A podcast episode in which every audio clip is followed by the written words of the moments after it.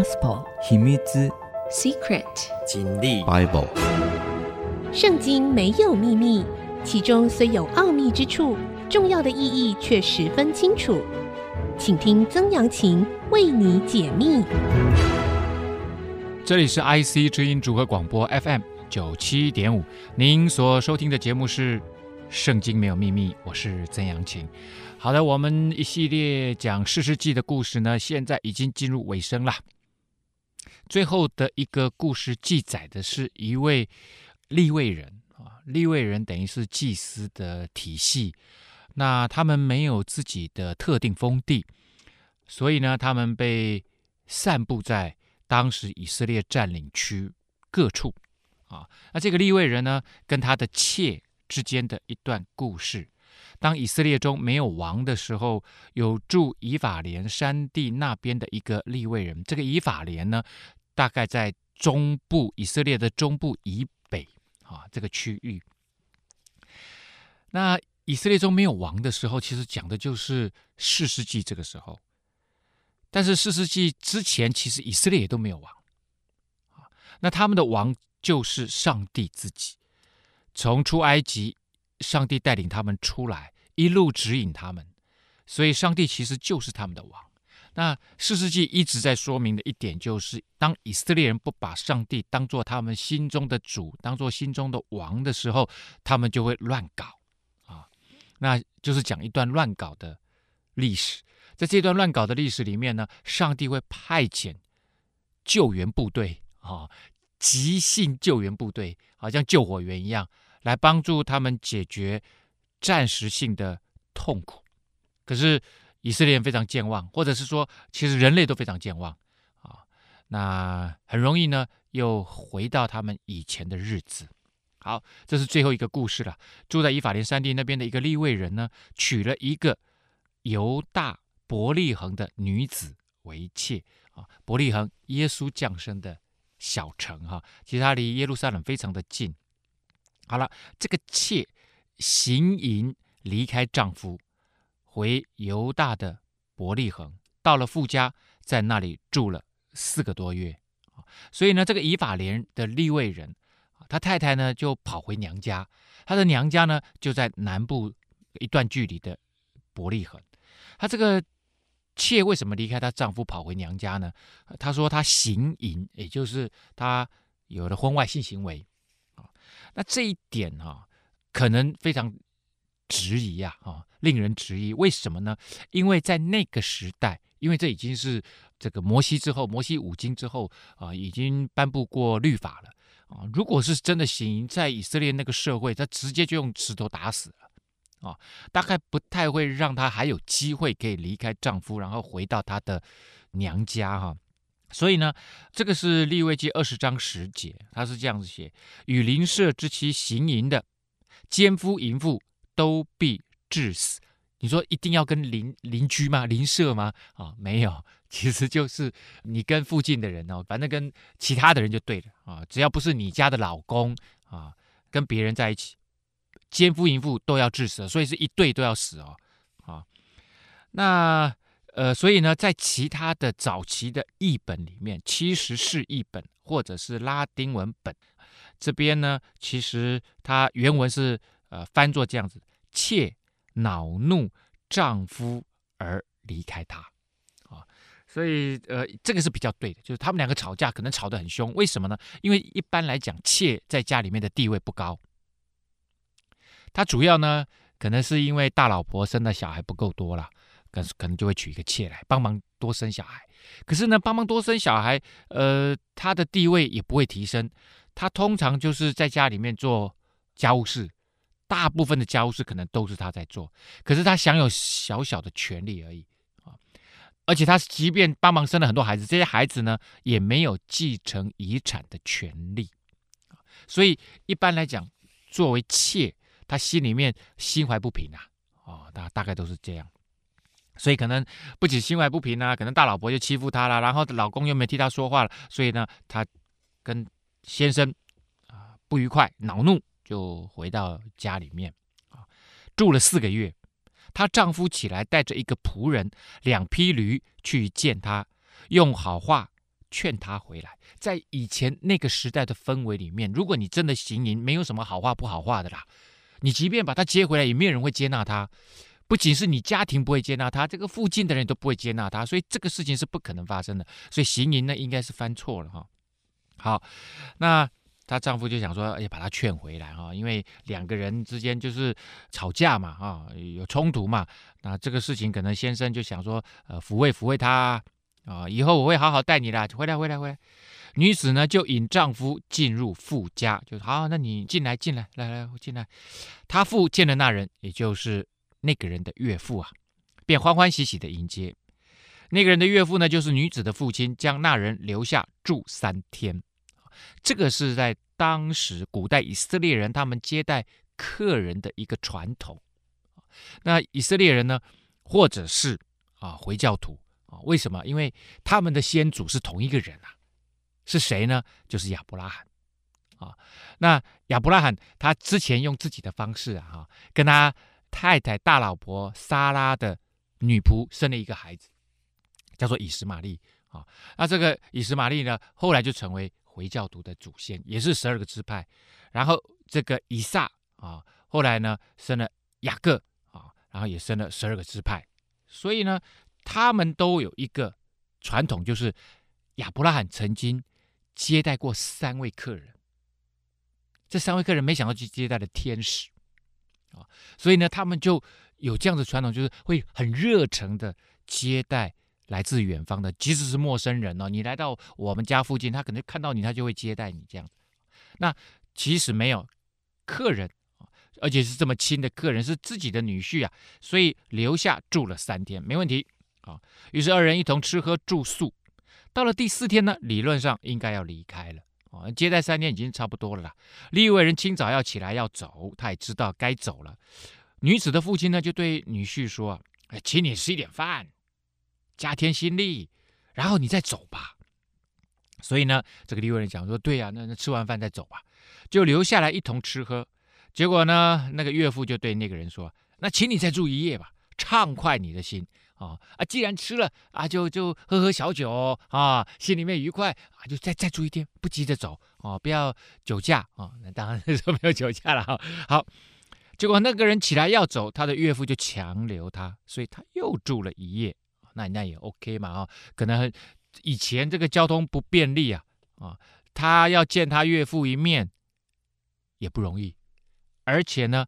他太太能够下一次有机会还没机会再回娘家，那又是另外一回事。不过在以前其实不流行回娘家这回事啦，不流行啦。啊。一般来说，当她结了婚以后，她就以她丈夫的家为家，她的丈夫就是她的保护者、遮盖者啊。所以一般来说，嗯，不流行回娘家这回事的哈。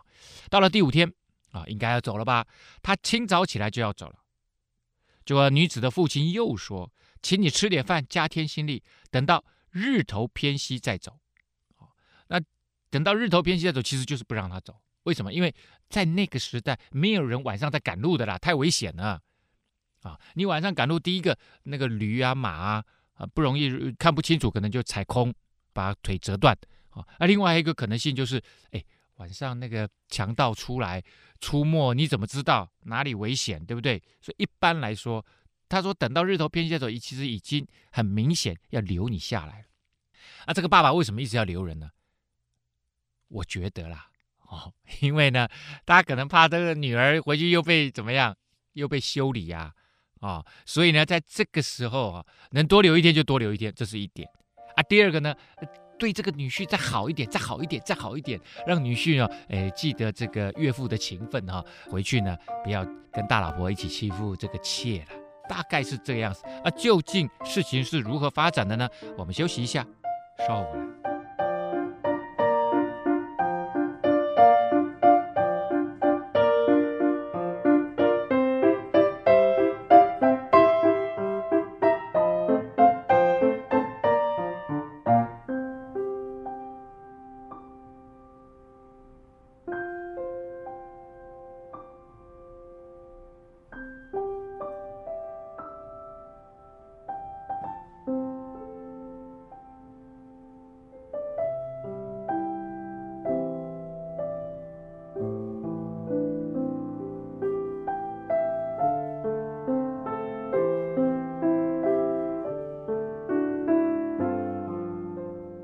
欢迎您回到《圣经没有秘密》，今天跟大家继续来分享啊，这个士师记啊啊，那士师记的最后一个故事，一个利未人跟他妾之间的故事。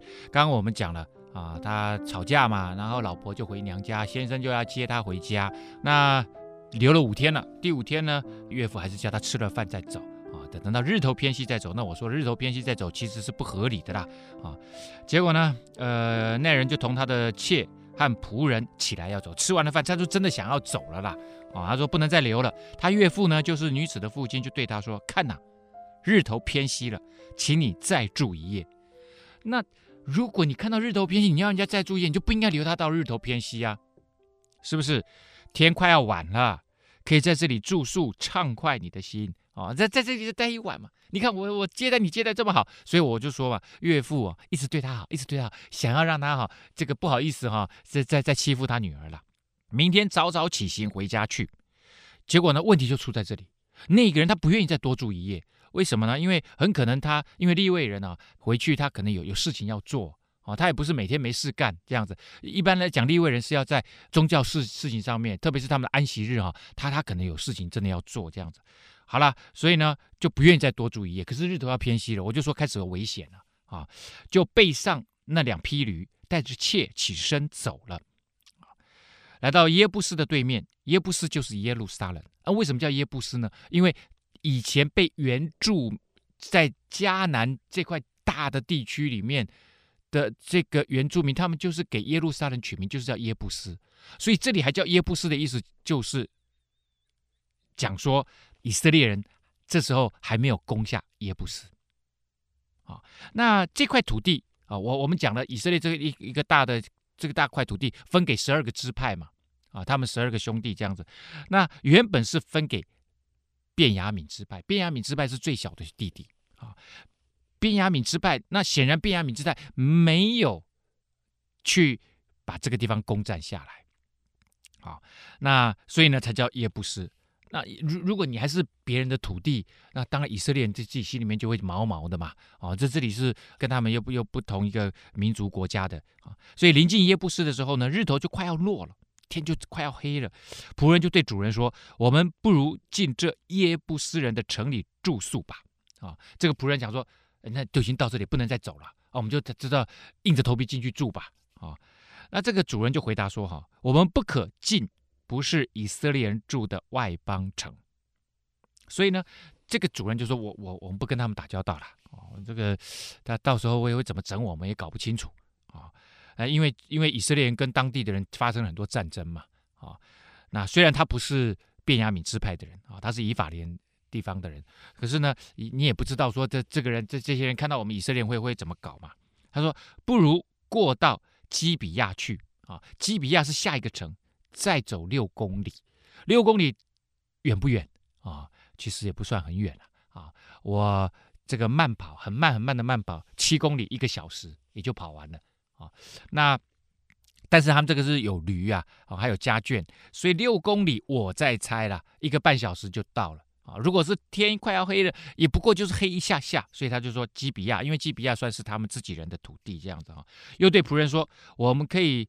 到一个地方，或住在基比亚，或住在拉玛。拉玛又比基比亚再远三公里，也就是或是基比亚六公里，或是再到拉玛，再往北再走三公里。所以他其实一直往北走的。也就是呢，他的意思就是说，也许在一个半小时或两个小时的路程之内的啊，属于以色列人的城，我们再进去住吧。所以呢，他们就继续往前走，走啊走啊走啊，将到便雅悯的基比亚哦。所以基比亚城呢，这时候便雅悯人已经攻下来。这这一附近的土地，其实原先就是分给便雅悯支派的最小弟弟的那个支派，那算是自己人呐、都是以色列人呐、所以就没问题啊。啊，结果呢，到了基比亚的时候，日头已经落了，他们进入基比亚，要在那里住宿，就坐在城里的街上。因为无人接他们进家里去住宿，显然呢、因为以前这些所谓的城，不过就是我们今天的村或者是镇而已啊。那他们呢，居民呢挤在那，拥挤在那里，因为他们还有一些敌人还没攻占呢，所以他们要常常互相帮助啊。啊，所以呢，这里就说可能也没有什么所谓的旅馆不旅馆的问题啊。所以都就是要有好心人士哈、啊，都愿意接待你。所以这个接待就很重要，因为以前在早期这个时候还没有什么旅旅馆的问题，所以接待有人，因为大家都有需要，都有可能会有需要出门在外嘛。那是所谓的城里的接待，其实没有接啦，哪有什么接啊？其实他们可能是在城门口的广场啊，所以原文其实翻译作是广场。啊，以色列那时候城镇很小，人烟稠密啊，呃，所以他们一般来讲应该是进了城门口，然后就等啊，因为城门口人来人往，人最多的地方，看看有没有人啊，看到他，哎，你们怎么坐在这里？哦，你们是来拜访的，好，那我们接待你们到什么？到谁谁某某人的家里面去住，这样。所以这边就讲说，没有人接他们到家里去住宿啊，所以呢，哎，结果到了晚上，有一个老年人呢，从田间做工回来。他原是以法莲山地的人，跟这个利未人结果是老乡啊。这个利未人他是从以法莲过来的，结果呢，这个老人他也是从以法莲，可能是来这个地方工作，后来就移民就住下来了，在便雅悯人的土地上面就住下了。反正都是以色列人嘛，话也可以通，没问题的啦。结果就来这里住在基比亚，那个地方的人呢，原来是便雅悯人。老年人举目看见客人坐在城里的街上，就问他说：“哎。”年轻人，你从哪来的？你你往哪去啊？啊，结果呢，这个年轻人就说了：“我们从犹大的伯利恒来啊，这里讲的是他岳父的家，也就是这个妾的家。我们是从那边过来的，要往以法莲山地那边去，要往我家，我要回家。以法莲山，我原是那里的人，也就是说我是以法莲人哈。到过犹大的伯利恒，现在我要往耶和华的殿去，在这里无人接我进他的家。”啊，他为什么特别提说耶和华的殿？因为他是立位人，他必须在神的殿里面要做基本他应该要做的工作啊。所以呢，他这里特别就提这件事情。可能他赶着安息日可能快到了，他出来也五天了。如果他是星期一出来啊啊，或者是星期天出来，这时候离礼拜六安息日已经快到了啊，所以他他赶紧要赶回去。在这里呢，没有人接我进他们的家。其实我自己有粮草，我可以喂驴啊。我跟我的妾呢，还有我的仆人，我们自己有饼有酒，也不缺食物啊。呃，我们自己可以打理我们自己的啊。如果真的没有地方住的话，这样子。结果这个老年人就说了：“愿你平安，你所需用的我都给你，只是不可在街上过夜啊。哦，呃，不好看嘛。啊，你们几个人在就是也没有帐篷什么的，你这样不不好不好。特别还是有女眷呢。哦，那你如果你想上厕所怎么办？你去哪里上啊？来来来来，来我家。”就领他们到家里面去，把驴呢就喂好了，他们就洗脚吃喝。特别要写洗脚，就是因为在那个地区，他们大概都是穿上像凉鞋一样，所以你会看现在的儿童图画书，如果讲耶稣的故事，他们在那个沙漠里面走，或者他们在在当时的以色列或者耶路撒冷走，你仔细看他们的画，一定是画凉鞋，因为那个地方太热，很热，所以呢，他们通常进，但是很干燥。如果天气不是特别的热啊，一般来讲也不太流汗，或者是流汗也都很快就蒸发。那呃，洗完脚呢，基本上他们就认为已经干净了啊，也不太需要洗什么澡啊，因为水非常的缺啊，呃，人喝都不太够了哈，哎，不太可能每天没事让你每天去洗澡。好了，就是在他们家呢，洗完了脚啊，就代表已经洗完了澡了哈，吃吃喝喝，他们心里面正欢畅的时候啊，城中匪徒。居然来围住了房子，叩叩叩叩叩，叩叩叩叩叩，连连叩门。对房主的这个老人就说了：“究竟这些匪徒为什么会来敲他们家的门？”我们休息一下，稍后我来告诉你。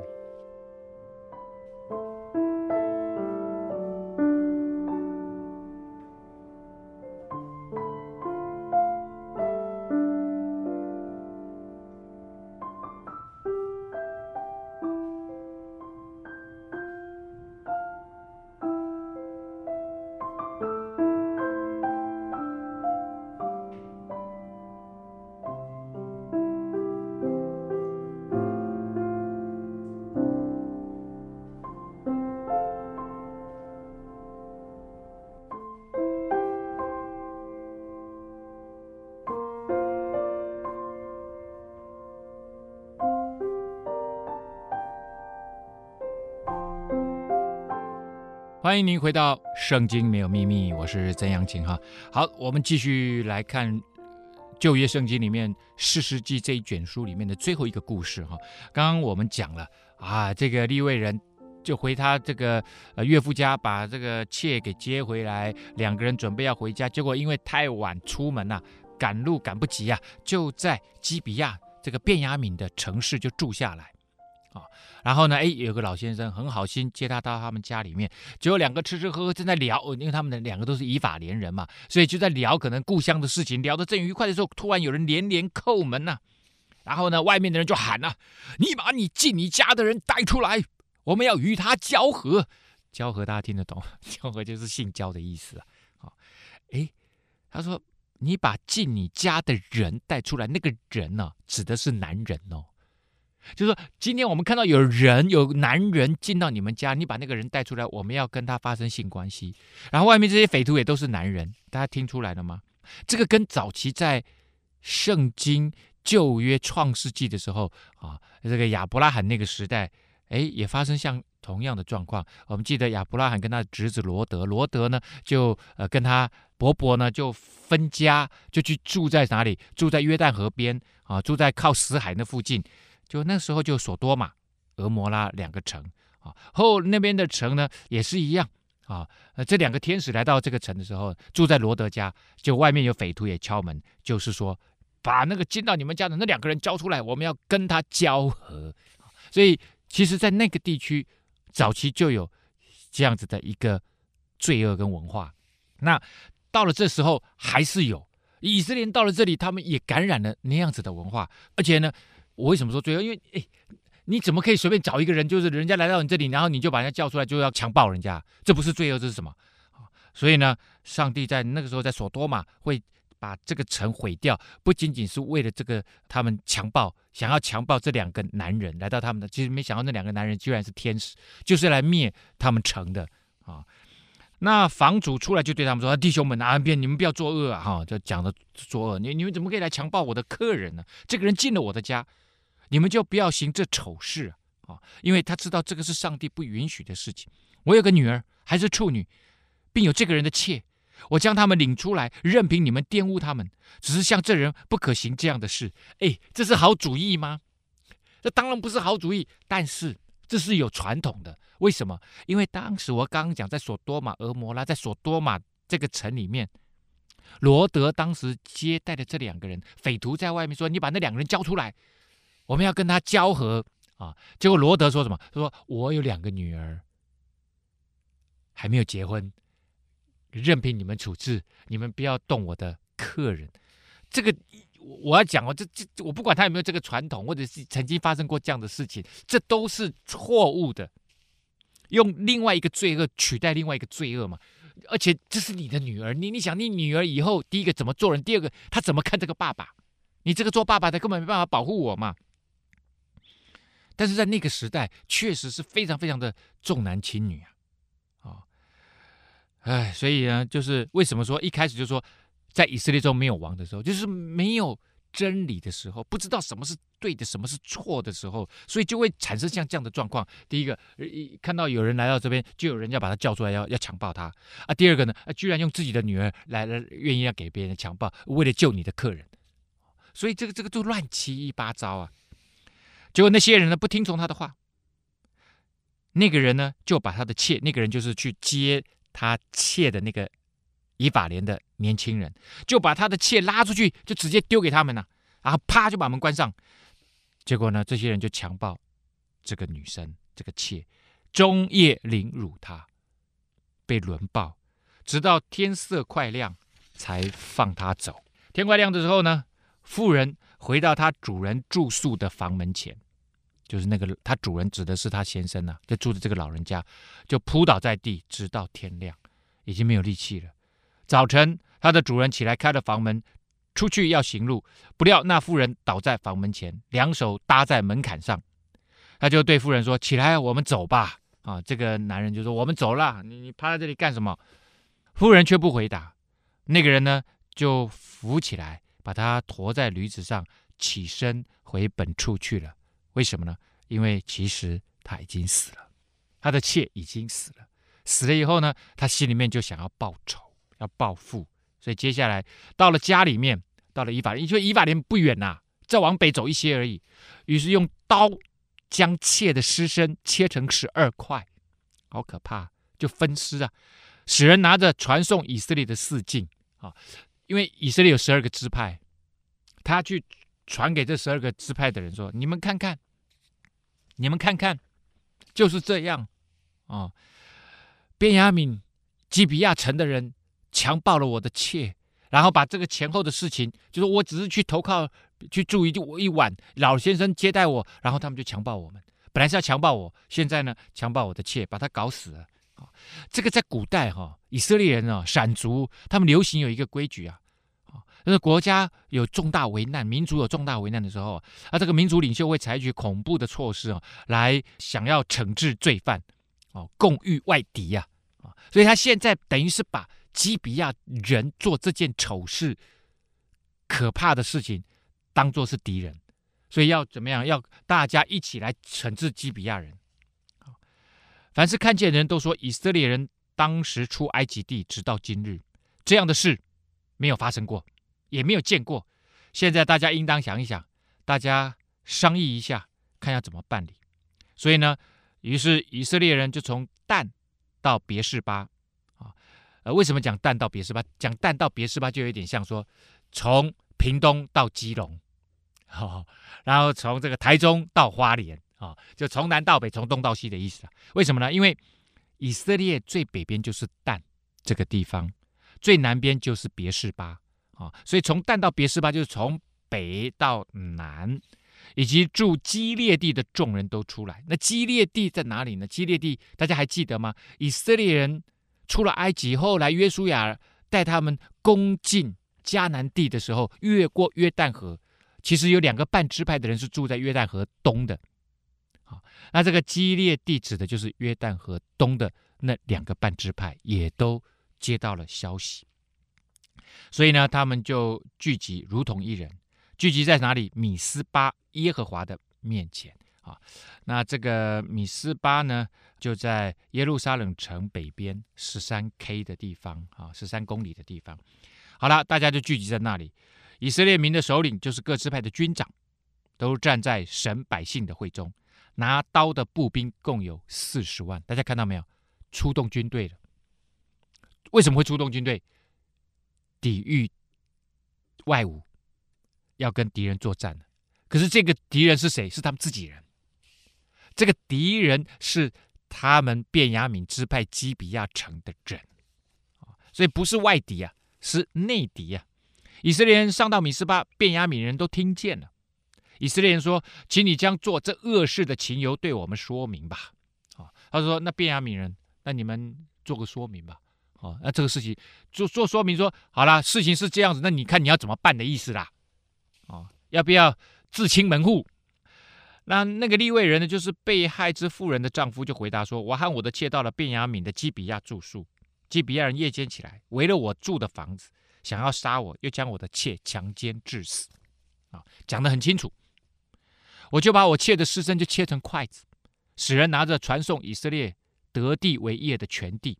因为基比亚人在以色列人中行了凶淫丑恶的事，啊，做了这么可怕的事情，又杀人又强暴，那这个呃基比亚人当然是属便雅悯支派的人了。那便雅悯支派的，你们要大家要说一说嘛，你们要出来解释，看要怎么样办嘛。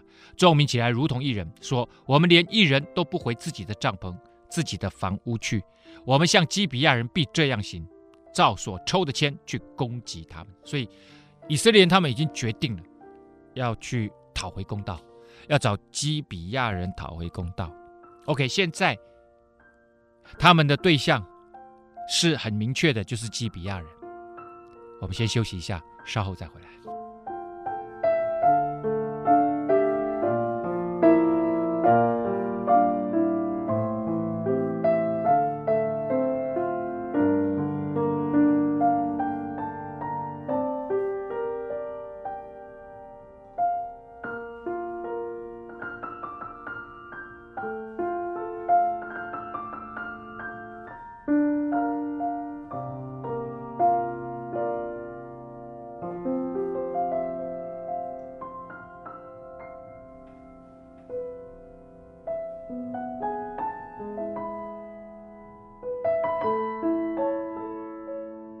欢迎您回到《圣经没有秘密》，我是曾阳晴哈。好的，我们刚刚讲到了以色列十二个支派的人就决定了，当然中间其实便雅悯人并没有参与，所以其实十一个支派都决定了啊，那就是怎么样？当然包括利未人，利未人就加进来就十二个支派了哈。就说 OK，我们都不回家，我们在这里抽签。以色列人他们认为抽签这件事情，其实背后。主宰抽签结果的是上帝，也就是他们没有什么几率不几率的问题，也没有什么偶然不偶然的问题。每一件事情背后都有上帝的手在这个主宰一切。所以呢，他们就说：“我们抽签啊，看看到底是哪些人要来攻击。我们要在以色列各支派中，一百人挑取十人，一千人挑取百人，一万人挑取千人。”为民运粮，等大众到了便雅悯的基比亚，就照基比亚人在以色列中所行的丑事征伐他们。好，好，那意思就是说，我们有十分之一的人出来帮忙运粮食。哎，打仗没有粮食怎么打啊？四十万人的部队呢，所以他们一开始就先怎么样准备好粮食？这真的是在打仗了，只是这个打起仗来是跟自己人打自己人呐、啊。好。那这个呃，就就要征伐啊，就从这个米斯巴往南，要到这个基比亚去讨伐啊，他们呃这这个城市的人。其实基比亚不是一个大城市，是个很小的城市啊。于是以色列众人彼此联合，如同一人，聚集攻击那城。以色列众支派打发人去问便雅悯支派的各家说：“你们中间怎么做了这样的恶事呢？”现在你们要将基比亚那些匪徒交出来，我们好治死他们，从以色列中除掉这恶。便雅悯人却不肯听从他们弟兄以色列人的话。好了，本来这个事情很简单，谁做错事情就处理谁。哦，那如果便雅悯人就说 OK，好，那基比亚人进去调查，其实当天晚上的匪徒也不会很多人啊、哦，那很可能就是当地的黑帮啦，啊、哦，当地的流氓啦。啊，可能就是那一帮啊，呃，这个这个天地会好了啊，就是这个这个，可能就五十个人呐，啊，你们这五十个人，而且可能真正下去做真正去做恶事的，可能就是那二十个人。这二十个人出来做错事情，本来就应该要治理的嘛，本来就应该被要处理的嘛，就把他治死就好了，把他杀死就好了。结果呢，护短便雅悯人讲说：“你你们凭什么来管我们家的事啊？啊？”哎，本来我自己我可以处理，现在你们大家这样来，我就不处理了啊！就护短呐、啊，包庇啊。那在圣经里面，你包庇罪恶就跟参与罪恶是一样的罪啊，一样是犯罪的事情啊。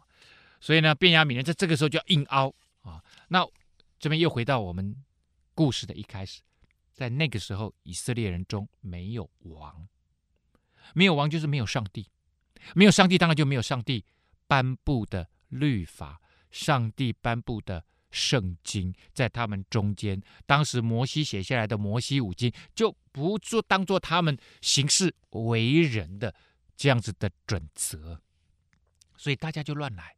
便雅悯人就说：“那我我是我们家的人，我凭凭什么交出去啊？”便雅悯人就从他们各城里出来，聚集到了基比亚，要与以色列人打仗。那便雅悯人说：“那可以啊，你们哇，你们聚集的这四十万人是怎样？我们也不是没人哦。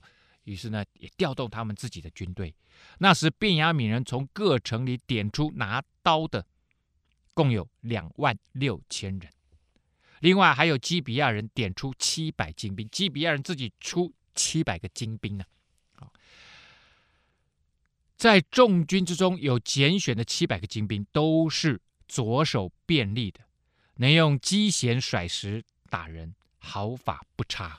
啊，那这里第一次出现机弦甩石这个武器，这可能是当时以色列进迦南地的时候用的重要的一个武器。因为，呃，这个以色列人呢，当时他们攻打进啊、这个迦南地的时候，呃，他们的这个呃还不是啊、进入铁器时代啊，慢慢慢慢他们。久了以后，他们开始也使用铁器，所以大家看到拿刀的有两万六千人，啊，那七百个精兵呢是左手便利的，也就是当时的人都是用右手了。你知道便雅敏原先这个意思是什么？这个太有趣了我说上帝有些时候真的很喜欢开玩笑。便雅敏呢，其实原来的意思叫做右手之子啊，就是他他这个小朋友他就是耍耍右手的右手之子。结果呢，他说他们其中七百个精兵都是左手便利的，就是左手很厉害。哎，当然就是左右开弓了啊！不仅是右手甩了没力气，左手也可以甩啊！啊，这个机弦甩石哈，有点像，不是弹弓了啊，就是用手这样子去甩啊。哎，但是呢，前面一个布包着一个石头这样子，那这个石头有多大，你知道吗？大概是零点四五 kg 啊，或者是半公斤啊，这样的一颗石头。然后呢，他们这样子甩哈，速度一圈两圈，我不知道他们甩几圈，然后唰一下出去的时候，那个动能啊，可以让这个零点四五公斤，大概是半公斤的石头，以一百四十五公里的速度射出去。哦，一百四十五公里很可怕，这就像什么？就是像一颗棒球快速球。哦，大家看到那个美国那个壮的跟条牛的那些直棒选手。被 K 到的时候，有些时候那个手会断掉，有些时候 K 到头，头就会那个脑震荡啊，你就知道了那个力量力道有多大。而且它还不是棒球，它的材质是石头，所以击中的时候更可怕。好了，便雅悯人之外呢，点出以色列拿刀的共有四十万，都是战士。好了，一边是四十万人呢，一边是两万六千人呢，那这怎么打？所以呢，以色列人当然就自信满满了。以色列人就起来到伯特利去求问神说：“我们中间谁当首先上去与便雅悯人征战呢？”结果耶和华说：“犹大当先上去。”好了，这件事情其实是大家看哈，以色列人好像在这个时候非常的仰望神，好像很属灵一样啊。他们哦要打仗了，赶快去问上帝。到伯特利那时候有会幕啊。那伯特利就求问上帝说：“是我们中谁先上去打？”可这件事情呢，其实是错的。怎么说呢？应该一开始，当以色列人要聚集的时候，他们就要先求问上帝，说他们该怎么办。在变雅悯人这件事情该怎么，而不是一开始就准备要打仗了。你聚集四十万人，然后一去下马威，然后就把那个什么运粮食的啊，然后带军队的、拿刀的，其实你已经准备要攻打人家了。你应该是一开始十二个支派的长老聚集以后，大家讨论这件事情，然后就要求问上帝：上帝啊，我们中间发生了这件事情，我们该怎么办？也许就应该把律法书拿出来好好看一看啊！当初摩西写这件事情是怎么写的啊？哦，原来你强暴别人，你自己就要被用石头打死啊！应该是要看着，然后就祷告上帝说：我们认罪，我们悔改。而不是一开始你就已经你自己已经决定要用战争来解决这个问题，然后这你再问上帝说：“哎，谁先上去打？”所以这里的耶和华说：“犹大将先上去。”我相信他们也是抽签的啊啊，抽抽抽抽抽抽到最后说：“哎，犹大先上去。”可能这时候上帝已经没有在决定这件事，是你们自己在抽的啦。以色列人早晨起来对着基比亚安营，以色列人出来要与便雅悯人打仗，就在基比亚前摆阵。便雅悯人就从基比亚出来，当日杀死以色列人两万两千人。哇，这个犹大人先上去打，结果一下子被杀了两万两千人。哇，便雅悯人大大得胜。哎，不是便雅悯人不是做错了吗？怎么犹太人犹大犹大这个支派还打输了，而且还是被杀了两万两千人？上帝啊，你在哪里？所以这边没错，问得好，上帝不在这里，上帝不会为你自己决定的事情背书。如果是你自己决定要做的事情，你就自己负责。以色列奋勇向前呐、仍在头一日摆阵的地方又在摆阵。为摆阵之先，以色列人上去，在耶和华面前哭嚎，直到晚上，求问耶和华说：“我们再去与我们的弟兄便雅悯人打仗，可不可以？”哦，他还特别讲啊，我们的弟兄便雅悯人啊，都是自己人，你还上去打仗？耶和华说：“都可以，你们可以上去打，攻打他们。”啊、我就说啊，这是你们自己决定的事情。你你一直在跟上帝讲要背书。第二日，以色列人就上去攻打便雅悯人。便雅悯人在这日从基比亚出来，与以色列人接战，又杀死他们一万八千人。第一天两万两，第二天一万八，总共四万人，都是拿刀的。以色列人就在上到伯特利，坐在耶和华面前哭嚎。当日进食到晚上。又在耶和华的面前献燔祭和平安祭。好，最后这件事情啊，到底会怎么发展？以色列第一天、第二天都失败了，而且败得非常惨。啊，那他们呢就回到耶和华的面前，这时候他们哭嚎进食，也就是他们开始认罪，就说我们错了，我们没有先来求问你，我们就硬着头皮、硬着颈项说我们就是要打仗，用打仗的手段来处理这个问题。所以他们后来又献祭、献燔祭和平安祭。其实这个凡祭馨香之气就是要与神和好，就说好，上帝，我们呃不一定要坚持我们的做法。那到底最后会怎么样呢？今天来不及跟大家分享了啊！圣经没有秘密呢，在这个地方要告一个段落了。下次节目当中再跟大家说明，圣经没有秘密。我们下次空中再会。